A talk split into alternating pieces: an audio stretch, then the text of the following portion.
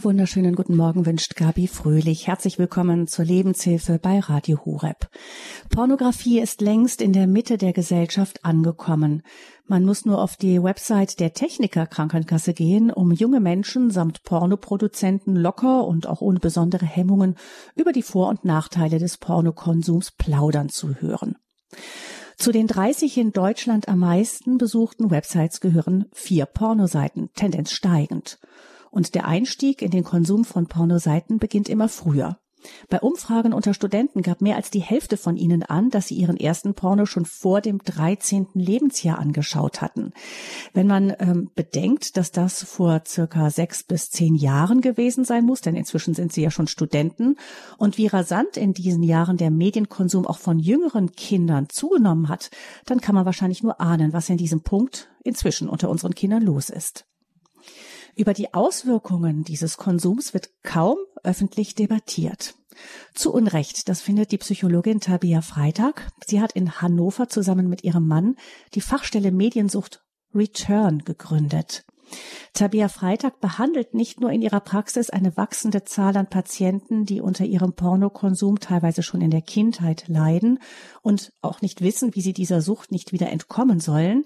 Sie ist auch für Fortbildungen in ganz Deutschland unterwegs, bietet deutschlandweit eine telefonische Elternberatung an und betreut eine sogenannte Partnergruppe. Das sind Frauen von pornosüchtigen Männern. Sie ist uns zugeschaltet. Herzlich willkommen, Frau Freitag. Ja, guten Morgen. Vielen Dank für die Einladung. Frau Freitag, wie sind Sie denn dazu gekommen, sich so, inten so intensiv mit dem Thema Pornografie zu beschäftigen? Sie ähm, tauchen ja auch in, in Dokumentarfilmen zum Thema als Fachfrau auf. Wie kamen Sie dazu? Also in meiner psychotherapeutischen Tätigkeit ist ein Schwerpunkt die Behandlung von sexuell traumatisierten Menschen. Und seit 2005, 2006 bin ich vermehrt damit konfrontiert worden, dass Opfer von sexuellem Missbrauch in der Kindheit mir schilderten, dass Bruder oder Cousin oder Nachbar im Vorfeld Pornos konsumierten, das an ihnen nachgespielt hatten. Und die meisten Opfer von sexualisierter Gewalt wissen ja nicht, wie der Täter dazu kam. In dem Fall hatten sie es direkt mitgekriegt. Teilweise ging es so weit, dass Bruder oder Cousin genaue Anweisungen gab, wie sie sich, wie die Pornodarsteller verhalten sollten. Und ähm, dadurch bin ich erstmal auf das Thema gestoßen, habe dann angefangen, mich dazu zu informieren, Studien zu lesen, habe gemerkt, ach du Güte, da müssen wir präventiv tätig werden. So viel Traumatherapie können wir irgendwann gar nicht mehr machen. Habe dann angefangen mit Prävention in Schulen und daraus dann dieses Projekt Fit for Love, ein Praxisbuch zur Prävention entstanden. Dann haben wir angefangen, die Fachstelle zu gründen und dadurch auch das Anliegen, einfach präventiv ähm, tätig zu sein, bevor es so weit kommt. Das war so der Auslöser. Jetzt ist es ja so, dass man in den Medien immer wieder auch Wissenschaftler hört, wenn es so auf das Thema kommt, was ja nicht so oft der Fall ist, aber da wird auch immer wieder mindestens einer zitiert, der sagt, dass eine negative Auswirkung von Pornografie gar nicht nachgewiesen sei, zumindest wenn das jetzt äh, nicht ne, ein suchtmäßiger Dauerkonsum ist. Was sagen Sie dazu? Ja, es gibt also zwei Richtungen. Es gibt die sogenannten sechs positiven Sexualpädagogen, die ganz stark den Fokus darauf legen, dass man Sex auf den Lustaspekt reduziert und die dann argumentieren, dass Pornos ja dann letztlich auch nützlich seien. Also in der Konsequenz, wenn äh, Sexualität rein auf Erregung und Lust reduziert wird, dann ist Pornografie nützlich, um hier eine Steigerung, eine Vielfalt an, an Optionen zu bereitzustellen. Diese Argumentation sehen die natürlich auch Pornografie als harmlos, auch für Jugendliche an. Und auf der anderen Seite gibt es eine Vielzahl, also viele hundert Studien zum Thema, die ganz klar zeigen, dass ähm, Pornografie sexuelle Gewalt fördert, besonders auch unter Minderjährigen untereinander und in jungen Beziehungen, ähm, dass Pornografie oft zu einer Steigerung führt, was die Inhalte angeht, also immer härter, immer gewalttätiger, immer mehr Kinderpornografie. Und aus der klinischen Praxis, also zum Beispiel Menschen, die mit Sexualstraftätern arbeiten, die berichten mir immer wieder übereinstimmen, dass fast alle mit harter Pornografie sozialisiert wurden, also früh aufgewachsen wurden und dann das zur Nachahmung des Gesehenen kommt. Mhm. Also ein direkter Zusammenhang zwischen sexueller Gewalt und Pornografie. Es ist natürlich ähm, immer mono, nicht wie bei allen Dingen nicht monokausale Zusammenhänge, sondern mhm. natürlich spielen immer auch ähm, andere Dinge mit hinein. Wie ist die ähm, die Aufklärung der Familie gewesen? Und auf der anderen Seite ähm, ja, natürlich kommen viele Faktoren zusammen und trotzdem ist Pornografie auch alleine ein, riesigen, ein, ein Risikofaktor für sexualisierte Gewalt. Also ich habe immer wieder erlebt, dass in wirklich sehr guten, empathischen, äh, wertschätzenden Familien trotzdem es zu sexuellem Missbrauch an der Schwester kam nach Pornokonsum. Weil Kinder können das einfach nicht einordnen, was sie gesehen haben. Sie denken, ist doch nur Sex, ist doch nur ein Trieb, wie Hunger und Durst, den nimmt man sich, das zeigt ja Pornos. Es geht ja nur um die eigene mhm. Befriedigung. Also selbst in guten Familien kann es dazu kommen, dass diese Dinge nachgespielt werden. Hm. Wir kommen gleich nochmal zu speziell auf die Frage Kinder, Jugendliche. Ähm, wenn man so die Entwicklung in dem ganzen Bereich anguckt, dann ist es ja so, dass noch ein weiterer, ein Zweig regelrecht auf dem Vormarsch ist und das ist dieser Amateur. Bereich. Also offensichtlich ist es so, dass dieses von Profis gespielte, ähm, ja, doch äh, irgendwie dann doch so künstlich wirkte, dass dann am Ende diejenigen, ähm, die die Amateurvideos dann anschauen, damit äh, zufriedener sind. Also ich habe gesehen zum Beispiel jetzt bei der Recherche zu dieser Sendung, dass es da einen ähm, Porno Produzenten gibt, der recht spezialisiert darauf ist, junge Frauen zu finden auf der Straße, die sich bei ihrem ersten Mal filmen lassen. Offensichtlich macht das die Leute auch wahnsinnig an. Was hat denn das für Folgen? Ja, genau, es hängt mit dieser Künstlichkeit zusammen. Die Leute möchten sich ja doch gerne einbilden, das wäre ganz natürlich, obwohl Pornografie ja per se etwas, ähm, eine Art von Sexualität darstellt, die aus dem Sinnzusammenhang herausgerissen ist. Ähm, zu den Amateurpornos gibt es zwei Tendenzen. Das eine ist, ähm, weil es authentischer wirkt, sich besser verkauft, werden dann auch Profis dafür eingesetzt. Also es ist nur scheinbar Amateur. In Wirklichkeit sind es eben auch ähm, prostituierte Pornodarstellerinnen, die so tun, als wenn es authentisch wäre. Das andere ist, dass wir natürlich, je mehr junge Mädchen ähm, früh mit Pornos aufwachsen, also immer mehr neun, zehn, elfjährige schauen regelmäßig Pornos, auch Mädchen nehmen sich selbst dann als Sexobjekt wahr, denken, so bekomme ich Zuwendung, Aufmerksamkeit oder kriegen von Zuschauern Handtaschen und ähm, Schuhe, Marken, Klamotten und sowas angeboten. Also im Grunde schon eine Art Prostitution, ohne dass sie es merken. Und für die Mädchen, die so aufwachsen und sich selbst in den Augen des Konsumenten, also als Sexobjekt wahrnehmen, weil sie früh Pornos konsumiert haben, die neigen natürlich auch stärker dazu, dann wiederum selber Filme reinzustellen oder ähm, Pornos quasi zu drehen. Gucken wir mal auf den Unterschied vielleicht. Sie sagen, da Mädchen kommen da jetzt auch immer mehr rein. Mhm. Das ist, liegt ja wahrscheinlich auch mit diesen ganz neuen auch ähm, Plattformen, wo viel Selbstdarstellung ist und dann, ich meine, man, selbst wenn es jetzt gar nicht Pornografie ist, man sieht halt auch in den normalen, wenn man nur TikTok, Instagram guckt und so weiter, da gibt, wird ganz viel Haut gezeigt, auch wenn es nicht direkt jetzt Porno ist, aber offensichtlich ähm, sind das so so Hemmschwellen, die da fallen, wenn man so vor so einer anonymen Kamera sitzt und sich gar nicht so richtig vorstellen kann, so ein junges Mädchen, so ein junges Ding sich gar nicht mhm. vorstellen kann, was diese Bilder da im in, im Netz machen. Mhm. Genau, das ist ja ein Effekt von Pornografie, dass es das Schamgefühl ähm, desensibilisiert sozusagen. Also Schamgefühl ist die natürliche Grenze zwischen vertraut und fremd, zwischen intim und anonym. Und niemand würde, ein Kind würde nicht nackt auf dem Schulhof herumlaufen, weil es Schamgefühle hat. Aber wenn es im Kinderzimmer sitzt und schaut in den Bildschirm und dort in die Kamera, dann hat es ja das Gefühl, ich bin hier ganz privat vertraut in meinem Kinderzimmer und spürt ja nicht so leibhaftig, dass da jetzt Abertausende zuschauen können, dass es also in einem öffentlichen Raum im World Wide Web unterwegs ist. Und dadurch, dass Pornografie dieses Schamgefühl desensibilisiert, man guckt ja in die Intimität fremder Menschen hinein. Darum ist es am Anfang auch peinlich. Beim ersten Mal eines Pornos findet jeder, es geht mich ja eigentlich nichts an, das ist ja peinlich, das ist intim. Das wird mehr und mehr abgebaut, desensibilisiert und das fördert natürlich dann Sexting. Verbunden eben dann bei Jungs mehr mit der ähm, Wahrnehmung von Mädchen als Sexobjekt und bei Mädchen tatsächlich mehr mit der Wahrnehmung von sich selbst als Sexobjekt. Und je mehr nackte Haut ich zeige, umso mehr Likes und Zuwendung bekomme ich, auch in den Social Media. Und dadurch geht es tatsächlich dann bei Instagram, TikTok manchmal ein bisschen zu wie ähm, auf dem Marktplatz. Mhm. Das heißt, Jungs und Mädchen ähm, konsumieren, also die Auswirkungen auf Mädchen und auf Jungs ist unterschiedlich und im Grunde geht es ähm, zunächst mal auch zu Lasten der Frau immer. Naja, auch zulasten der Jungs, die ja dann auch diese Fantasien nicht mehr loswerden, die sich sozusagen auch einbrennen. Also im Grunde wird jeder, jedes Kind, jeder Jugendliche wird seiner eigenen Entdeckungsreise von Liebe, Sexualität äh, beraubt.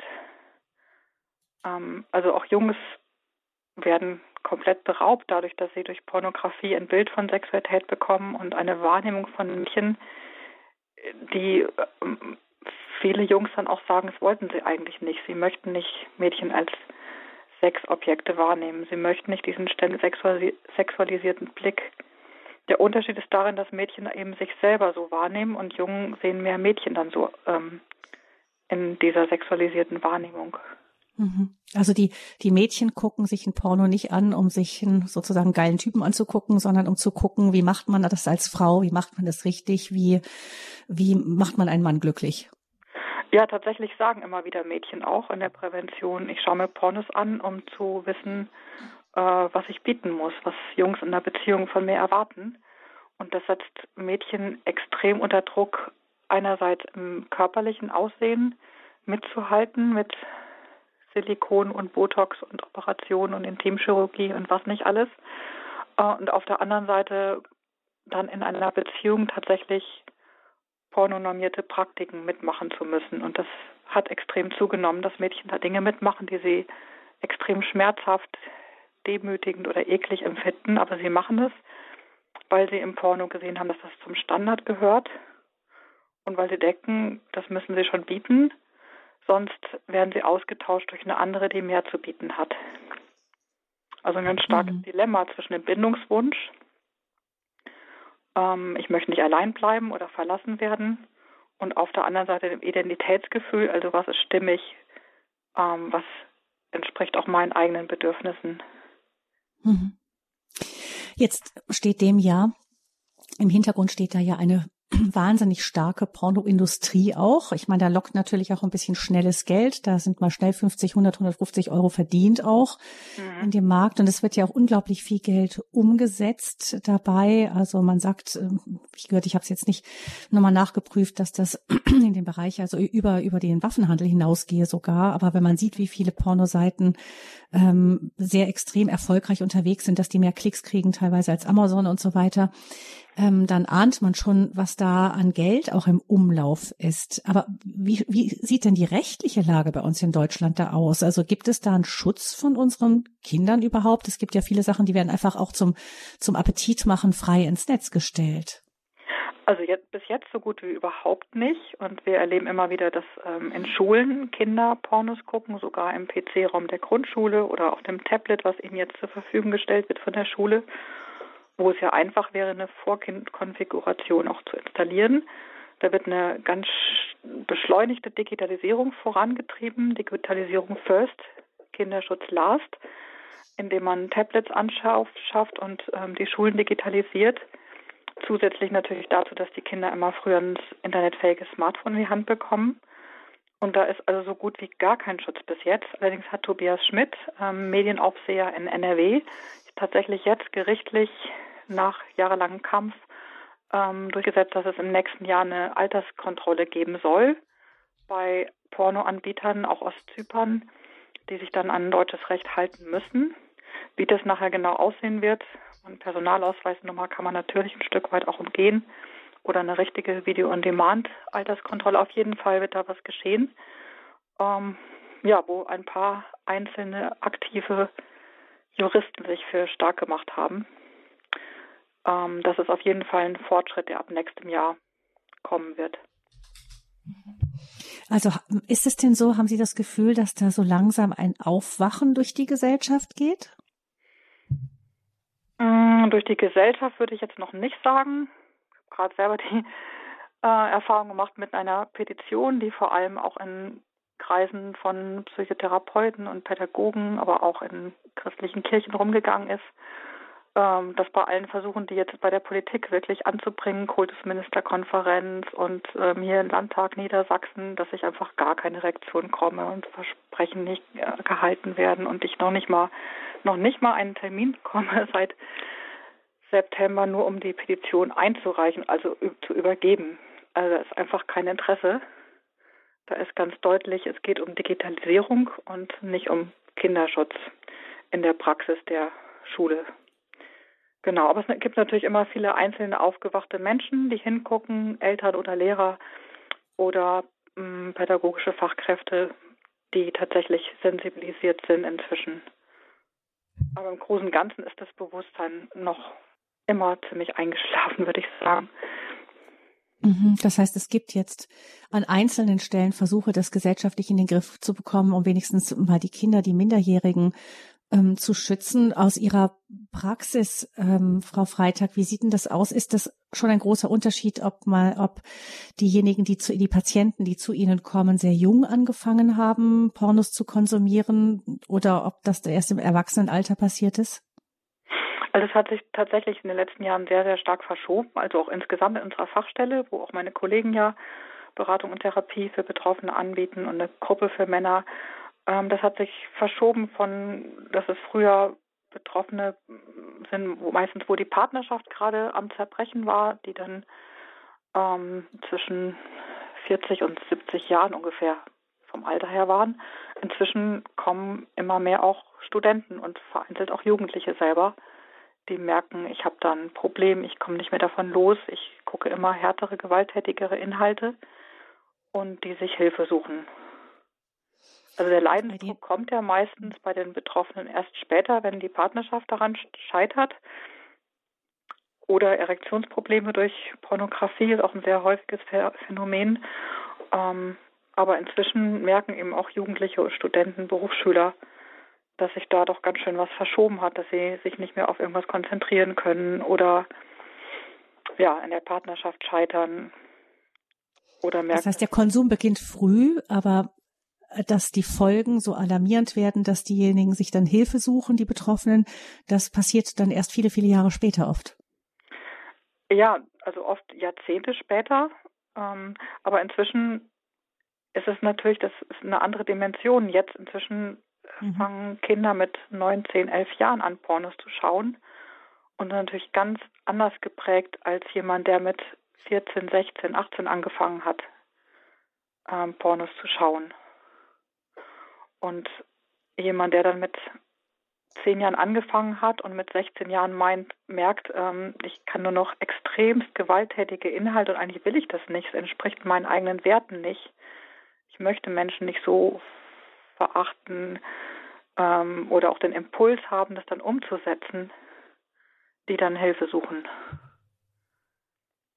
Mhm. Und das ist tatsächlich, ja, hat erst in den letzten Jahren so, dass immer Jüngere auch kommen, und das, was diejenigen merken, was sind die Symptome, die dann so alarmierend sind, dass sich die jungen Leute Hilfe holen? Also das eine ist eine Steigerung der Inhalte, dass es ähm, brutaler, härter oder Richtung Tier- und Kinderpornografie, also wirklich deviante Inhalte werden. Ähm, zum anderen gewöhnlich auch Erektionsprobleme, also in der Partnerschaft geht dann nichts. Ähm, Beziehungsstörungen, also die Partnerschaften da immer wieder dran zerbrechen oder jemand auch nicht in der Lage ist, eine einzugehen. Ähm, ja, und klassische Suchtphänomene, also Kontrollverlust, Steigerung, Toleranzentwicklung, Entzugssymptome.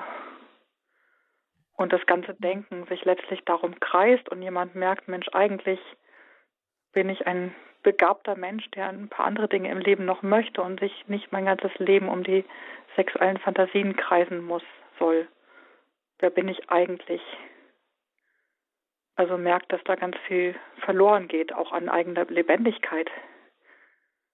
Mhm. Und ähm, ist das äh, so, dass diese, diese Steigerung und diese negativen Auswirkungen automatisch mit Pornokonsum einhergehen oder ist es so wie, keine Ahnung, beim Zigarette rauchen, dass manches schaffen, da einfach nur bei Gelegenheit mal einen zu konsumieren und sagen, naja, das manchmal halb und zu oder ist das eigentlich immer auf Steigerung angelegt? Also es gibt tatsächlich äh, sehr wenige, die, ähm, die es schaffen, dass sie nur ein paar Mal im Jahr zum Beispiel konsumieren oder einmal im Monat. Also wenn man sich die Statistiken anguckt, dann ist genau das sehr erstaunlich gibt sehr wenige, die nie konsumieren. Es gibt sehr wenige, die eben sehr selten konsumieren. Und dann gibt es aber einen großen, großen Teil, der wöchentlich oder mehrmals wöchentlich bis täglich konsumiert. Und das erklärt sich damit, dass man ähm, Pornografie von dem Suchtpotenzial eher in dem ähm, Suchtpotenzial von Kokain einordnet als von Alkohol. Alkohol kann man gemäßigt und ähm, als Genussmittel konsumieren, ohne davon süchtig zu werden, die meisten Menschen. Ähm, Kokain ist das kaum möglich. Das hängt mit der extrem starken Belohnungswirkung von Pornografie zusammen. Sehr schnell, sehr, sehr intensiv. Und man muss natürlich auch nichts dafür investieren. Man muss nicht irgendwo hingehen und Geld ausgeben, sondern man kann es sich jederzeit sofort zu Hause anonym unterwegs auf dem Handy ähm, sich jederzeit reinziehen. Aber es hat eben auch eine extrem schnelle und extrem starke Belohnungswirkung, deshalb Vergleich mit Kokain, also den viele Suchtforscher treffen. Ähm, und dazu kann man noch sagen, Pornografie ist eine Art eierlegende Wollmilchsau, weil sie unendlich viele verschiedene Bedürfnisse anspricht. Also nicht nur die üblichen Suchtmechanismen, Spannungsabbau, Frustbewältigung, also ein ideales Mittel gegen Einsamkeit, Frust, Langeweile, Ärger, Spannung, sondern auch die Illusion von Nähe, von Bestätigung, von Annahme, ähm, dann Autonomiebedürfnisse. Ich habe die Macht und die Kontrolle, was mit derjenigen dort geschehen soll. Ähm, man kann selber per Mausklick auswählen und man hat ein Gefühl von Autonomie und Kontrolle und auch natürlich die Illusion von Lebendigkeit, Leidenschaft, Grenzerfahrung, Trance-Erlebnis. Und kaum ein anderes Suchtmittel kann so viele verschiedene Bedürfnisse abdecken wie Pornografie. Das macht einfach auch diese extreme Attraktivität aus. Hm. Was passiert denn da im Gehirn? Ja, zunächst mal eine sehr schnelle Belohnung, also Adrenalin, Dopamin und so weiter. Ähm, und dann natürlich auch eine Konditionierung. Also Konditionierung heißt unter anderem, dass etwas, was immer zusammen auftaucht, zum Beispiel Sex und Gewalt, und was mit starker Erregung, mit positiven Gefühlen verknüpft ist, wird miteinander fest verkoppelt. Das heißt, wenn jemand immer wieder Sex im Zusammenhang mit Gewalt ansieht, dann wird er irgendwann ähm, Gewaltfantasien brauchen, um Sexualität zu erleben. Also es wird fest miteinander verkoppelt. Und das ist natürlich besonders fatal für Kinder, die schauen harte Pornos vielleicht zufällig, erleben, das macht ganz heftigen Adrenalinkick. Also oft eine Mischung aus Angst, Ekel, Schock und Erregung, Faszination, Neugier. Und diese Mischung führt dazu, dass der Adrenalinkick, also Angstlust, Schocklust, noch stärker wird und sie sich wieder reinziehen, wieder angucken und dann denken sie irgendwann, denk, denkt ein zwölfjähriges Mädchen, oh, ich stehe auf Sadomaso oder auf extreme Demütigung, nur weil es sich konditioniert hat auf diese Bilder.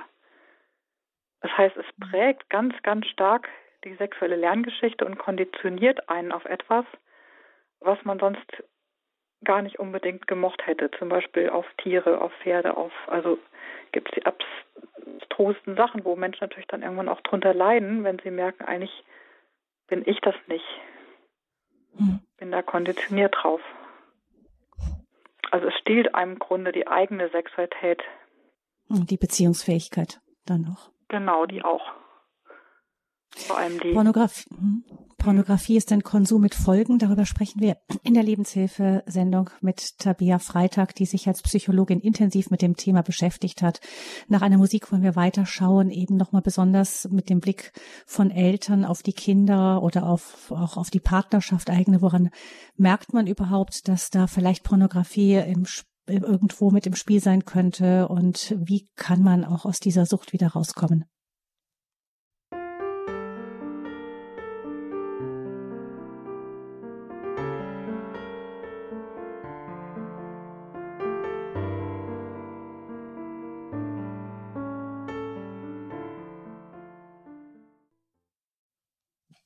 So, jetzt sind wir wieder verbunden hier in der Lebenshilfesendung bei Radio Horeb zum Thema Pornografie, Konsum mit Folgen.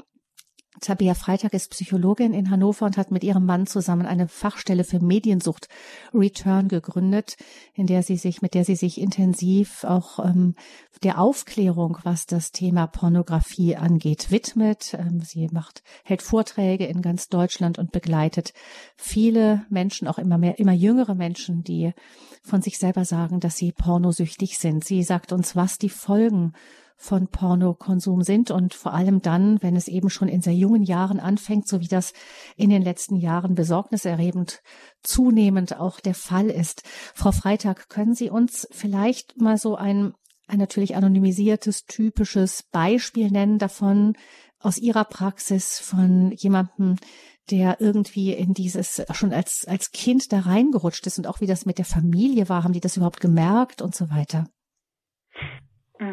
Also in der Praxis habe ich natürlich mit Erwachsenen zu tun, die dann als Kind oder Jugendliche reingerutscht sind, aber ich bekomme auch Anrufe von Eltern, ähm, die zum Beispiel ein Beispiel, wo sie gemerkt hatte, die Mutter, dass das Kind, ähm, zu der sie eigentlich immer eine sehr vertrauensvolle Beziehung haben und dass das Mädchen ganz quietschlebendig immer war und auf einmal so emotional abwesend und nicht mehr erreichbar und bedrückt wirke und sie immer wieder nachgefragt habe, hey, was ist los, was belastet dich? Und das Kind immer nur ausgewichen ist, keine richtige Antwort gegeben hat und irgendwann, als die Mutter weiter immer wieder fragte, hey, was ist los mit dir, ähm, sprudelte das dann aus dem Mädchen raus, dass sie Pornos gesehen hatte bei der Nachbarin und ähm, dann auch mehrfach und diese Bilder einfach nicht mehr los wurde und angefangen hat, ihre Umgebung sexualisiert wahrzunehmen, den Postboten und die, den Wasserhahn und viele alltägliche Situationen, die im Porno so eingebaut sind, dann sexualisiert wahrgenommen hat und dann wirklich das selber auch ganz schlimm empfunden hat, als ähm, das hat mir meine Kindheit gestohlen so.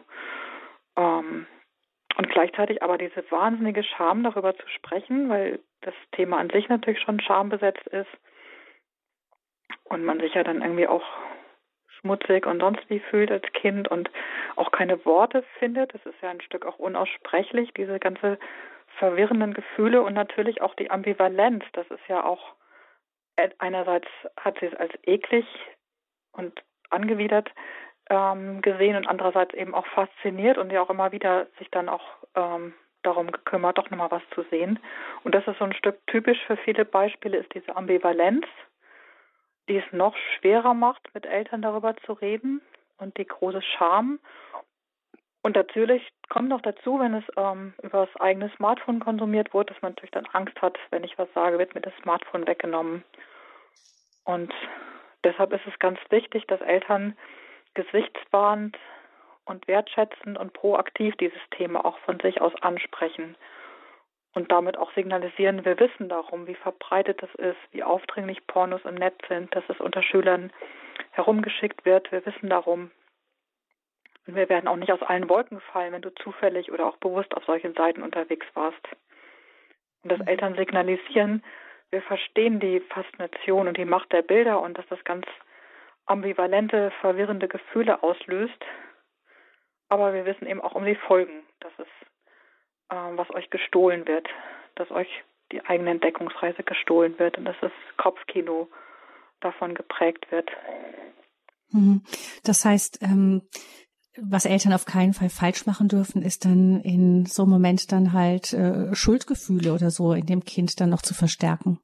Genau, denn Kinder können ja eigentlich gar nichts dazu. Eigentlich ist es, ähm, haben wir ein Gesetz, was ist, wonach es strafbar ist, ähm, wenn Kinder und Jugendliche an Pornografie rankommen, zugänglich zu machen ähm, unter 18 Jahre. Und dazu kommt noch, Kinder mit Pornografie zu konfrontieren, ist eine Form von sexuellem Missbrauch.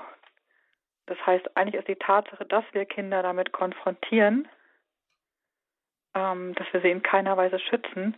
Es verletzt so massiv ihre Grenzen und sexueller Missbrauch ist ja auch dadurch gekennzeichnet, dass, dass man nicht drüber reden kann, dass da ganz viel Scham ist, dass es unaussprechbar ist. Mhm. Und darum ist es wichtig, dass wir als Erwachsene Brücken bauen, dass wir ganz gesichtswahrend und wertschätzend sind, dass wir auch Respekt haben vor der Herausforderung und der Jugendliche heute stehen. Die hatten wir damals nicht. Also die Herausforderung, ständig ähm, sich selbst zu schützen vor etwas, was ja faszinierend ist, ähm, mhm. das ist eine völlige Überforderung. Jetzt ist es aber so, Frau Freitag, ich kenne einen Fall, ähm, wo eben die Eltern genau das versucht haben, das Kind ähm, ja darauf vorzubereiten, dass es sowas gibt und auch zu versuchen zu erklären, warum das äh, nicht gut ist, dem nachzugehen und so. Mhm. Und dann wurde der Junge ähm, später dann praktisch erwischt damit mhm. und hat dann gesagt, die Frage war, warum, wir haben, warum hast du es gemacht? Er hat gesagt, ja, ihr habt mir davon erzählt, da bin ich erst richtig neugierig geworden. Mhm. Ja, ist die Frage, ob das heute noch so gehen würde, weil eigentlich jedes Kind damit irgendwann konfrontiert wird. Also mhm. natürlich ist es ganz wichtig, dass man nicht selber eine Neugierde jetzt aufmacht oder dass man auch nicht selber Schamgefühle verletzt, wie man darüber redet. Also es kommt natürlich auch auf das Alter an. Man, Im Grunde sind Kinder ja noch überfordert, über ein Thema zu reden, was sie noch überhaupt nicht einordnen und verstehen können.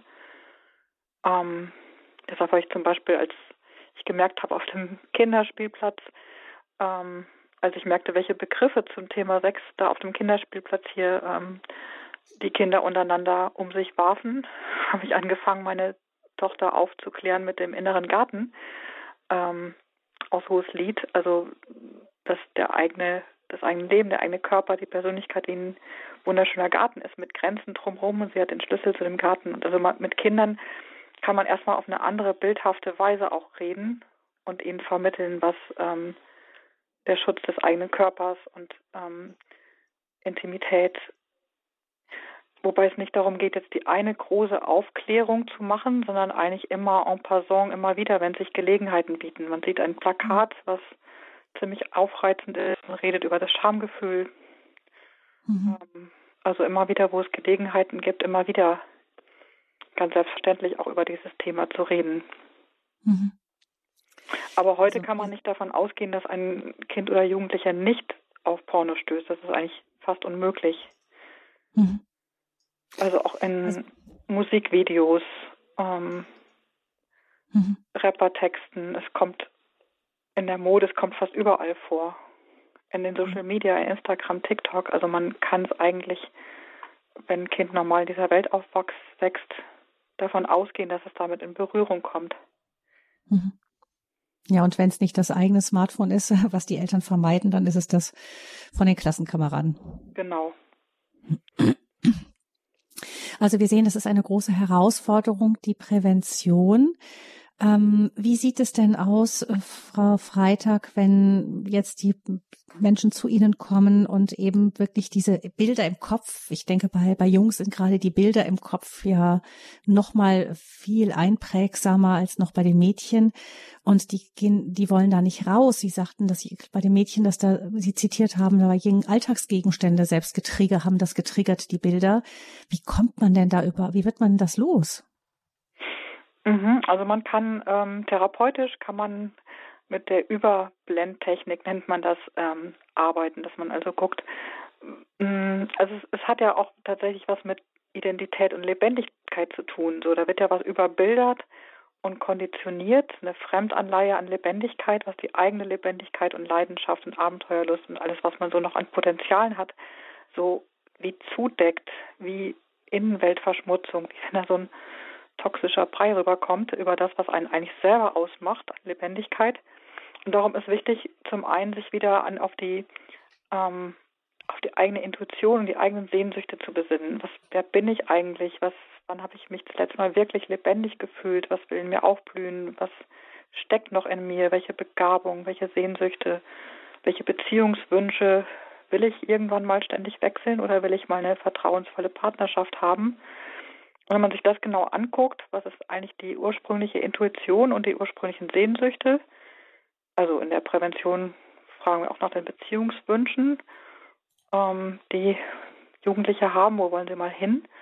Und wie kommt man da hin? Was braucht man dafür? Genau, dann, dann merkt man, dass es zwei gegensätzliche Dinge sind. Das, was Pornos mit einem machen und was man eigentlich an Intuition hat. Wenn man jetzt dieses Kopfkino hat, was einen ähm, ja auch ein Stück belästigt und bedrängt und immer wieder dazwischen schiebt, auch in der Partnerschaft, kann man sozusagen so im Bild einen zweiten Bildschirm aufmachen und ein ganz klares, leidenschaftliches Bild von dem sich anschauen, was man eigentlich will. Das darf aber jetzt kein langweiliges Kaffeekränzchen sein. Das ist nicht stark genug gegen diese intensiven Pornobilder.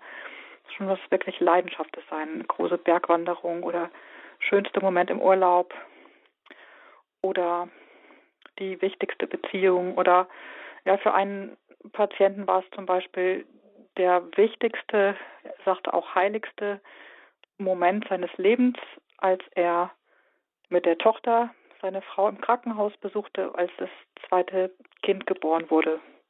So, und dieser Moment, seine Frau und das zweite Kind, das Baby zu sehen, also eine Frucht ihrer Liebe und das, was ihm wirklich wertvoll und heilig ist. Und das haben wir dann geübt, dass er sich das so intensiv imaginiert, also mit Bild, Gefühl, Körperempfinden, alle Sinne, wie hat es da gerochen, ausgesehen, wie ist das Licht reingefallen. Das muss schon sehr, sehr plastisch und ähm, mit allen Sinnen wahrgenommen werden. Also wie ein Film, den man sich anguckt oder in dem man wieder einsteigt. Und wenn man so ein Gegenbild hat, dann, ja, dann wusste er auch, okay, dafür lohnt es sich, das ist mir so wertvoll, dafür lohnt es sich, mit Pornos aufzuhören, weil er hatte damit die Beziehung fast zerstört. Und dann haben wir geübt, dass er dieses leidenschaftliche Bild, was ihm wirklich kostbar ist, immer dann, wenn die Pornobilder wieder in den Kopf schossen und damit auch die Versuchung, rückfällig zu werden, dass er das überblendet hat, also darüber ge, ähm, gesetzt hat und sich das dann intensiv angeschaut ist. Dafür lohnt es sich zu kämpfen, dafür lohnt es sich, den Suchtdruck zu widerstehen, dafür lohnt es sich, ähm, ja, zu leben und die für die Partnerschaft zu kämpfen. Mhm. Dann kann man parallel dazu noch üben, eben Spannung, ähm, die Spannung im Suchtdruck, im Entzug umzuwandeln in Kraft, indem man sich zum Beispiel einen Handtrainer nimmt und den mit dem trainiert und sich damit klar macht, dass es irgendwie, ich, ja, ich trainiere jetzt emotionale Spannkraft. Dieser Suchtdruck bedeutet im umgekehrten Sinne auch, ich trainiere jetzt diese Spannung auszuhalten, weil mir dieses andere Ziel, die Partnerschaft zu erhalten, die für die Familie ein guter Vater zu sein, integer zu sein. Also es geht ja ganz, ganz stark auch um Charakter. Wer will ich denn sein? Will ich integer sein oder will ich ständig lügen und betrügen und Vertrauen brechen, was mir entgegengebracht wird? Das ist ja ganz stark eine Frage, wer bin ich eigentlich? Was ist mein Charakter? Was ist meine Integrität mir wert? Und das sind so zwei Dinge, die, die wichtig sind, sich klar zu machen, wofür lohnt es sich, was ist ein starkes, leidenschaftliches, mit allen Sinnen wahrgenommenes Bild dessen, wofür es sich lohnt zu kämpfen und das überzublenden über diese Pornobilder. Mhm. zu lernen, Spannung auszuhalten und dann natürlich auch zu lernen, alternativ mit all dem umzugehen, was einen in Suchtdruck bringt, also Frust, Einsamkeit, Kritik, Ärger, Langeweile und so weiter. Da zu lernen, andere Alternativen zu finden als Pornos, um damit in einer gesunden Weise umzugehen. Also es gibt Wege aus der Sucht raus, aber ich höre, es braucht die eigene Entschiedenheit wirklich. Ja, ansonsten unbedingt. hat man wenig Chancen. Ähm, es gibt noch eines, Frau Freitag. Es gibt immer wieder so ähm, die Vorstellung, dass eben jetzt eine frustrierte Sexualität in der realen Partnerschaft Männer oft dazu führt, dann eben sich den Pornos zuzuwenden. Ist es so, dass auch eben ähm, es manchmal so ist, dass eben ja, wenn wenn irgendwie die eigene Partnerschaft so ein bisschen vor sich hin dümpelt, vielleicht die Frau auch nicht so ganz aufmerksam ist gegenüber den Bedürfnissen des Partners, dass dann eben die Gefahr, dass derjenige sich dem Pornokonsum zuwendet, der Mann dann einfach steigt? Also in den meisten Fällen oder in allen, die ich jetzt kenne, hat der Pornokonsum schon lange vor der Partnerschaft angefangen, ist also nicht ursächlich. Und ähm, das ist tatsächlich eben auch ein großes Problem für die Frauen oder die, die Partnerinnen, dass sie immer denken, ich genüge nicht und ich bin schuld und vielleicht bin ich nicht attraktiv genug und vielleicht muss ich noch ein paar Praktiken mitmachen, obwohl ich sie nicht mag. Das ist aber, es liegt meistens vor und außerhalb erstmal der Partnerschaft, dieses Suchtproblem. Und trotzdem ist natürlich, wenn jemand dann aussteigt und die Intimität wieder eine neue Chance bekommt, ist natürlich auch wichtig, dass ähm, dass miteinander eine, eine gemeinsame Intimität und Lebendigkeit gelebt wird, die es manchmal tatsächlich auch vorher nicht gab. Und Problem, was Frauen manchmal haben, was in diesen Teufelskreis dann mit hineinmünden kann, ist einfach ein starkes Leben nur im Funktionsmodus. To-Do-Listen abarbeiten, so oft aus einem Gefühl auch nicht zu genügen und sich über Leistung zu definieren, dass Frauen vielfach auch die eigene Lebendigkeit, die eigentlich in ihnen steckt, ähm, verschüttet haben in einem ständig funktionieren, machen, tun, alles perfekt machen, ähm, ihre Rollen auf allen Ebenen zu spielen und da haben Männer eine größere Leichtigkeit, auch ihren Spieltrieb, so sei es Fußball oder was auch immer. Ähm, da haben oft wirklich Frauen größeres Problem, dieses Thema Kontrolle und Funktionsmodus, was natürlich auch eine sexuelle Intimität und eine Kreativität auch ersticken kann. Und ähm, mhm. da werden dann halt beide gefragt, der eine aus dem Pornokonsum auszusteigen und die Frau nicht als mh, mm, nicht wie im Drehbuch ähm, ja zu, zu benutzen. Auf der anderen Seite aber auch die die Frau wirklich zu gucken, okay, wo lebe ich in einem Kontroll- oder Funktionsmodus, die auch eine Lebendigkeit vielleicht auch erschwert und mhm. den anderen auch dann eher wiederum ermutigt, sich das auf einer anderen Spielwiese zu suchen, weil es mm, in der Partnerschaft alles sehr kontrolliert zugeht. Das geht mm, ja nicht nur um Sexualität, sondern auch um die äh, Kommunikation. Wenn alle möglichen Themen vermiemt sind, weil man alle möglichen Dinge immer auf die Goldwaage legen muss, auch das tötet ja eine Lebendigkeit. Also ich höre, das ist ein, Arbeiten an der Partnerschaft insgesamt oft dann die Folge davon, wenn jemand da aussteigen will, äh, lohnt sich vielleicht noch ein letztes, bevor unsere Hörerinnen und Hörer auch noch die Möglichkeit bekommen sollen, sich zu melden. Frau Freitag, wie ist das mit, hm, Sie haben ja auch diese Gruppe von äh, Frauen, die eben pornosüchtige Männer haben oder hatten. Mhm. Ähm, was bedeutet das für die, die Partnerin, für die Frau, wenn der Mann pornosüchtig ist. Es mag es in Einzelfällen auch umgekehrt geben, aber meistens ist es doch noch diese Konstellation. Mhm. Ja, das größte und schwerste Thema von allen ist tatsächlich das Vertrauen, das ähm, gebrochene, zerstörte Vertrauen in der Partnerschaft, weil der Pornokonsum gewöhnlich über Jahre heimlich und mit viel Lügen und Ausreden und Versprechen und wenn es dann erwischt wurde, dann ähm, eine Zeit lang später wieder ein Rückfall verheimlicht wurde. Also das ist eigentlich das, das größte Thema, ist das gebrochene Vertrauen. Ähm, und da ist es tatsächlich was anderes, als wenn jemand mit Rauchen, Alkohol oder sonst was zu tun hat, weil es natürlich um ähm, eine Art virtuelles Fremdgehen geht, um andere Frauen. Genau, das ist das andere Thema, so dieses Verglichenwerden, dieses Nie genügen. Ähm, das frühere Bild, was viele hatten, die Frau will selten und der Mann will oft und was ist oft auch äh, in den meisten Fällen inzwischen oft umgekehrt. Ähm, der Mann hat kein Interesse an Sexualität in der Partnerschaft, weil er sich ja woanders in seinem virtuellen Harem täglich holt und die Frau würde gerne, aber ähm, geht einfach leer aus. Also die Sexualität hat er ganz woanders hin verlagert und sie interessiert gar nicht mehr. Also wir sehen, dass das ein Feld ist, das Auswirkungen in alle möglichen Richtungen hat. Mhm. Es geht hier in dieser Lebenshilfesendung um Pornografie, Konsum mit Folgen. Und Sie, liebe Hörerinnen und Hörer, können sich jetzt für den letzten Teil der Sendung noch mit Ihren Fragen mit einschalten unter 089 517 008 008. Das ist die Nummer zur Sendung 089 517 008 008.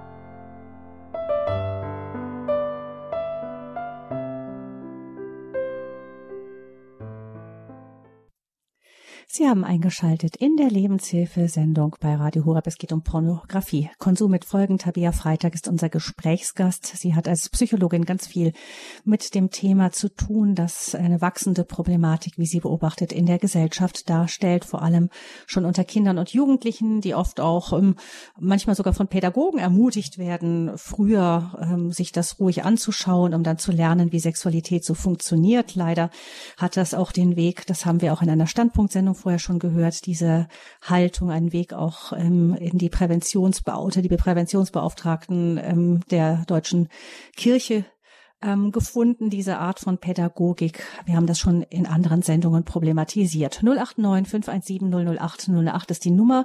Ich bitte Sie vor allem, sich mit Fragen zu melden. Wenn Sie Fragen zum Thema Pornografie haben, dann können Sie sich gerne bei uns melden. 089 517 008 008. Eine Hörerin meldet sich aus dem Osten Deutschlands. Herzlich willkommen. Hallo? Hallo, bin ich jetzt gemeint schon? Sie sind gemeint, jawohl. Ah, hallo, hallo, okay. Ja, schön, dass ich durchkomme. Ich habe konkret keine Frage, sondern ich wollte gern kurz Zeugnis ablegen, weil mir das sehr wichtig ist. Ja. Ähm, ich bin eine Frau, ich bin pornosüchtig gewesen. Ich bin jetzt seit ungefähr vier Jahren ausgestiegen. Ähm, bei mir hat es schon sehr früh angefangen im Grundschulalter, weil ich zwei große Brüder hatte, die mich ähm, sehr zeitig damit konfrontiert haben. Irgendwie sind wir da rangekommen. Ähm, was ich gerne sagen möchte, ist ähm, zwei Sachen. Zum einen ähm, ich bin auch Angehörige von Süchtigen und ich war auch mit Sexsüchtigen schon zusammen. Äh, als Angehöriger kann man Kopfstand machen. Es gibt die schönen drei Cs. I, I didn't cause, I can't control and I can't cure. Das heißt, ich habe es nicht verursacht, ich kann es nicht kontrollieren und ich kann es nicht heilen. Sondern es muss die Kapitulation aus dem Innern von dem Süchtigen kommen. Mhm. Ähm, weil die Angehörigen werden unweigerlich krank, genau nämlich dadurch, durch diese Konditionierung. Wenn ich jetzt nur das und das mache, dann hört er doch auf. Und ich muss doch jetzt irgendwie den dazu kriegen. Äh, nee, das funktioniert einfach nicht, sondern es ist einfach wichtig, ähm, das auch zu erkennen als Angehörige, als Ehefrau zum Beispiel ähm, und auch selber mich um meine eigene Genesung zu kümmern und das loszulassen, auch davor zu, äh, zu kapitulieren, dass ich auch der Sexsucht des anderen gegenüber äh, machtlos bin. Es gibt da gute Programme. Also ich bin zum Beispiel bei den anonymen Sexsüchtigen, ähm, die arbeiten mit dem Zwölf-Schritte-Programm, das von den anonymen Alkoholikern übernommen wurde. Das ist so ein spirituelles Programm, kann ich sehr empfehlen. Und für die Angehörigen gibt es die S-Anon, das sind die Angehörigen von Sexsüchtigen, die arbeiten auch mit diesem Programm. Ähm, da kann wirklich viel Heilung passieren, aber es muss wirklich eine innere, komplett innere Wende einfach stattfinden, ne? wie die, der, die Umkehr des herzigen Vater eigentlich. Ähm, sonst hat man da keine Chance, wenn ich in der Tiefe kapituliert wurde davor. Das kann ich aber nicht erzwingen, sondern ich muss meinen Tiefpunkt bekommen. Und das kann ein Angehöriger niemals ähm, erzwingen für einen, für einen Süchtigen. Also Kapitulation heißt, ähm, wenn ich Sie richtig verstehe, anzuerkennen, ich habe da ein Problem auf der einen Seite, ich krieg's irgendwie nicht in den Griff, ich muss mir irgendwie Hilfe holen und ich will da raus. Genau, Kapitulation, das ist der erste Schritt von dem Zwölf-Schritte-Programm. Das heißt, äh, wir gaben zu, dass wir machtlos sind, also entweder der Lüsternheit gegenüber oder dem Alkoholismus oder was auch immer dann in dem Fall, äh, und dass wir unser Leben nicht mehr meistern konnten. Das muss ich anerkennen, dass ich wirklich am Tiefpunkt angekommen bin, dass ich meinen meinen Eigenwillen an Gott abgebe und sage, ähm, ich habe es gegen die Wand gefahren, ich brauche jetzt, ich komme einfach alleine dort nicht raus. Also es ist nämlich nicht der Weg, immer wieder was Neues zu versuchen und wieder und jetzt kriege ich es doch und wenn ich jetzt nur nur noch abends oder nur noch dann und dann und nur noch das und das gucke, nee, es funktioniert eben nicht, sondern ich muss wirklich an dem Punkt angekommen sein, wo ich merke, ich will, wo ich, wo ich merke, ich will wirklich aufhören, ich kann aber nicht. Mhm. Genau. Ja, danke schön. Herzlichen Dank für Ihren Beitrag. Ähm, Frau Freitag, das klingt sehr ähnlich wie das, was Sie als Therapeutin ähm, erleben. Mhm. Genau, diese Kapitulation ist ganz wichtig und sie hat ja zwei Seiten. Auf der einen Seite muss der Süchtige selbst kapitulieren, aber auch der, der vielleicht co-abhängig ist.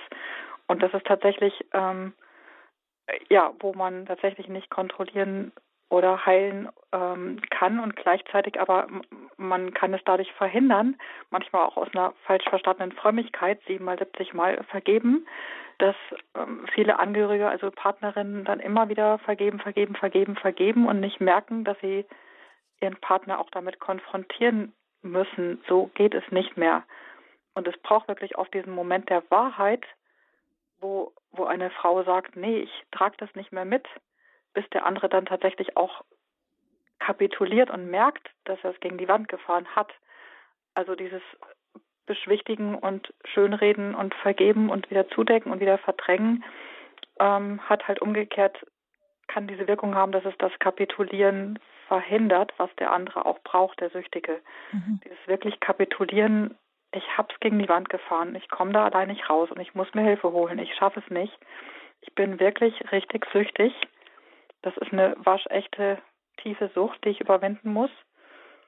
Genauso braucht der oder diejenige, die vielleicht co-abhängig ist, muss auch kapitulieren. Ich kann den anderen daran nicht hindern. Also mhm. genau wie Sie sagten, ich kann mich auf den Kopf stellen und was nicht alles machen. Ich kann versuchen, mich irgendwie attraktiv und. Ich habe keine Chance gegen dieses Suchtmittel. Ich muss kapitulieren, dass ich den anderen nicht heilen kann und mich tatsächlich im Bild des inneren Gartens darum kümmern, dass ich meinen eigenen inneren Garten wieder ähm, pflege und kennenlerne und schütze und ähm, aufblühen lasse. Darum muss ich mich jetzt erstmal kümmern. Und, und der andere muss damit konfrontiert werden, ähm, ja, dass er sich wirklich um seine Sucht kümmern muss selber. Hm, wenn ich selber nicht ähm, die Würde gegenüber, also auch die Achtung einfordere mir gegenüber, dann helfe ich dem anderen auch nicht, das dann auch zu tun. Vielen Dank für Ihren Anruf, für Ihren Beitrag. Alles Gute unserer ersten Hörerin. Der zweite Anrufer meldet sich aus der Schweiz. Ich grüße Sie. Ja, hallo. Ähm, also ich denke, ich denke auch, dass Pornografie ein Riesenproblem ist, gerade unter jungen Männern. Ich, ich vermute fast, äh, dass fast jeder betroffen ist oder mindestens mal 90 Prozent und halt mit auch schweren Folgen, weil ähm, wenn man sowas konsumiert, dann leiden andere Bereiche im Leben, also man wird antriebslos und so weiter. Und was ich halt, also ich, ich denke auch, die Pornografie ist, ist, es kommt auch darum, weil das sehr leicht verfügbar ist heutzutage. Im Internet, es gibt Breitband-Internet, es ist nur ein Mausklick entfernt. Und ähm, die Versuchung ist einfach ganz enorm, jetzt gerade für Männer, denke ich. Und was ich halt super fand, es gibt, ähm, beziehungsweise noch finde, es gibt aus dem Amerikanischen so eine Bewegung, die heißt NoFap. Und ähm, die arbeiten an. Können Sie das bitte ja. nochmal genau sagen? Das habe ich jetzt nicht verstanden. Wie heißt die? Äh, NoFab. N-O-F-A-B. Also das no heißt Fab. so mhm. kein, ja, keine Pornografie und keine Masturbation. Und äh, die arbeiten anders. Die sagen nicht direkt, ja, mach das nicht oder so, oder konzentrieren sich auch nicht so, so stark drauf, sondern ersetzen das. Die, die, die beziehen sich auf die Vorteile, wenn man das lässt. Also die, die geben auch eine, scheinbar scheint es wirklich so, zu sein, dass es immer die gleiche Zeitlinie ist, also wie sie diese Vorteile, Vorteile einstellen. Und ähm, ja, also aus eigener Erfahrung kann ich, kann ich sagen, das ist super. Also die sagen zum Beispiel, okay, das sorgt für ein aktives Leben. Und ähm, ähm, wenn du das lässt und nach ein paar Tagen passiert das und das mit dir und, und stellen sich starke Lebenskräfte ein, was, was ich bestätigen kann. Also es ist eine super Sache. Es ist wie so eine Bewegung. Ja, NoFap-Bewegung, ich habe es inzwischen gefunden. Ich werde das dann auch, danke für den Tipp, einstellen ähm, bei uns in dieses Infofeld zur Sendung. Dann um Viertel nach elf ungefähr finden Sie es dann auch bei uns im Internet. Äh, Frau Freitag, es klang so, ich kann Sie ja nicht sehen, als würden Sie im Hintergrund nicken. Mhm. Ja, es gibt inzwischen einige ähm, solcher Bewegungen. Also ich sage mal, größte Kritiker der Pornografie sind meistens ähm, junge Männer, die sich organisieren in NoFap oder Reboot Nations oder gibt es verschiedene äh, Bewegungen von ähm, jungen Männern, die ausgestiegen sind und sagen, ey, das macht unser Leben, unsere Leidenschaft, unsere Partnerschaft kaputt und wir ermutigen uns gegenseitig. Gibt es dann auch kleine Apps und Programme, die einen dann Mut zusprechen und so weiter. Das ist wirklich ähm, eine klasse Sache, sich da hineinzubewegen, auch in eine Bewegung, die sich dann gegenseitig unterstützt. Mhm. Also ähm, ich auf der Internetseite sagt man, ähm, also ich sehe das auf einem, einem Bericht darüber, über to fab heißt auf Deutsch masturbieren und darauf wollen verzichtet werden. Und da heißt es, gibt eine Studie aus China, die sagt, dass der Testosteronspiegel bei Männern nach sieben Tagen Onanie-Abstinenz deutlich ansteigt. Und eigentlich ist das Testosteron ja das, was ein Mann zum, ja, zum Mann macht, jedenfalls von den Hormonen her. Mhm. Also, also ich kenne die Studie jetzt nicht, aber mhm. interessant. Mhm. Genau, wird da gesagt. Vielen Dank für diesen Hinweis. Alles Gute Ihnen und eine mhm. Hörerin höre ich jetzt aus dem Gegend Ruhrgebiet. Hallo? Hallo? Ja, wir hören Sie. Ähm, ja, ich habe eine Frage bitte. Einmal habe ich mit einer Künstlerin gesprochen, die die Bilder mit bloßem Körper nicht für Pornografie hält und viele davon hat. Äh, was meinen Sie dazu, Frau Freitag? Also Nacktbilder, kurz gesagt, genau. die, mhm. die seien noch nicht pornografisch. Mhm. Ich ja, weiß danke für die Frage. Ich weiß mhm. es nicht wirklich, ja. Mhm. Ich habe den Anfang nicht ganz verstanden. Mit, mit einem Kind gesprochen, oder? Äh, nein, nein, das war eine Künstlerin. Ach, eine Künstlerin. Genau. Mhm. Ach so, okay, ja, es gibt die Unterscheidung zwischen Erotik und Pornografie. Also Pornografie ist so definiert, dass es ähm, Sexualität in einer aufreizenden Art so darstellt, dass es Erregung beim Betrachter auslösen soll und Sexualität völlig aus seinem Sinnzusammenhang herausreißt. Und ähm, eine Kunst, die mehr etwas, ähm, also die jetzt nicht primär dazu geeignet ist, den Betrachter zu stimulieren sexuell, ähm, würde dann mehr als Erotik definiert und Pornografie als etwas, was allein diesem Zweck dient. Die Grenze ist sicherlich an manchen Stellen fließend, wenn es zumindest wenn es um Kunst, um Gemälde geht. Bei Fotografie wird es noch schwieriger. Mhm. Aber ähm, ja, Jetzt, es geht ja um den Effekt, der Effekt, dass etwas dazu dienen soll, alleine der sexuellen Stimulation zu dienen und ähm, genau, und damit hätte etwas auch gerade, was die Wirkung auf Kinder angeht, natürlich dann ein, eine pornografische Wirkung auch. Hm. Jetzt ist es aber ja so, ähm, Sie sagen schon, die Übergänge sind fließend. Das eine ist die Absicht desjenigen, der das Bild geschaffen hat. Das andere ist das, wie es wirkt. Also ich weiß durchaus von Männern, die sagen, dass sie schon ihre Blicke kontrollieren müssen, wenn es um die Unterwäschenwerbung auf den Plakaten in der Straße geht. Und die sind ja nicht pornografisch. Mhm. Also wenn jemand äh, eine Pornosucht ent, ähm, entwickelt hat, dann interessieren ihn natürlich Unterwäschekataloge meist dann nicht mehr, sondern hat man ja äh, deutlich härteres im Internet in Masse zur Verfügung. Aber wenn dann jemand aussteigt und merkt, ähm, dass er sich Stück für Stück aus diesen äh, Welten verabschiedet und wieder auch lernt, eine gesunde Intimität ähm, in der Partnerschaft wieder aufzubauen und zu lernen, dann ähm, sind es oft auch diese Zwischenbereiche, die dann auch schon ähm, ja eine Versuchung darstellen, dass jemand merkt, ich kann mhm. im Moment nicht ins Schwimmbad gehen oder ich kann mir keine Otto-Kataloge, ich kann, ähm, weil er einfach merkt, dass sozusagen jedes Zuckerchen wieder mhm. ähm, die Gefahr birgt, sich da sich damit ähm, zu befriedigen oder dann auch wieder mehr zu suchen. Mhm. Also im Ausstiegsprozess ist tatsächlich gut, sich auch Graubereiche wirklich anzugucken und da sich in einer guten Weise auch zu schützen. Mhm. Genau, das ist wie bei einer Sucht, bei einer Alkoholsucht ein Tropfen. Genau. Ähm, ein, ein Gläschen Wein schadet äh, jemandem, der nicht süchtig ist, nicht, aber demjenigen, der gerade auch versucht, aus dem Alkohol wegzukommen, da ist ein, der einzige, ein einziger Tropfen schon zu viel. Genau. Danke für die Frage, die uns so ein bisschen die Unterscheidung geholfen hat. Und dann hören wir eine letzte Hörerin wiederum aus dem Osten Deutschlands. Guten Morgen. Ja. Guten Morgen ich möchte eigenes Zeugnis geben. Also mein Vater hat immer so Pornozeitungen gelesen und die versteckt, aber als Kind habe ich das gefunden. Es war vielleicht so nach der Erstkommunion und ich habe dann auch angefangen mit Selbstbefriedigung und als ich so 20 war, hatte ich, ist das wirklich ausgeartet wie eine Sucht. Und zugleich hatte ich auch noch Essbrechsucht, kurze Zeit. Und dann habe ich mir gedacht, es kann nicht sein mit der Espresssucht, dass andere hungern und ich esse zu viel und erbreche das dann wieder. Und ähm, ich bin dann wirklich so geführt worden. Ich habe dann gebetet, ich widersage dem Bösen im Namen Jesus Christus und habe mein Problem richtig vor Augen gehabt. Ich habe dreimal gesagt, ich widersage dem Bösen im Namen Jesus Christus und dann das Glaubensbekenntnis und das ganz bestimmt. Und damit war beides für immer beendet. Hm. Mhm. Sehr schön, dass Sie das so erleben durften ähm, und das Gebet kann ich mir vorstellen, Frau Freitag, Sie haben vielleicht unter Ihren Patienten auch den einen oder anderen, der auch einen äh, spirituellen Hintergrund hat. Ich kann mir schon vorstellen, dass das mhm. doch auch eine Stärkung ist, selbst für diejenigen, bei denen der Weg etwas länger und steiniger ist. Ja, natürlich ist der Glaube auf jeden Fall eine ganz große Ressource, auch zu wissen, was ist mir eigentlich sozusagen heilig, was ist größer als, also auch wo es um die Frage der Integrität geht oder äh, um die Frage der Würde des Menschen.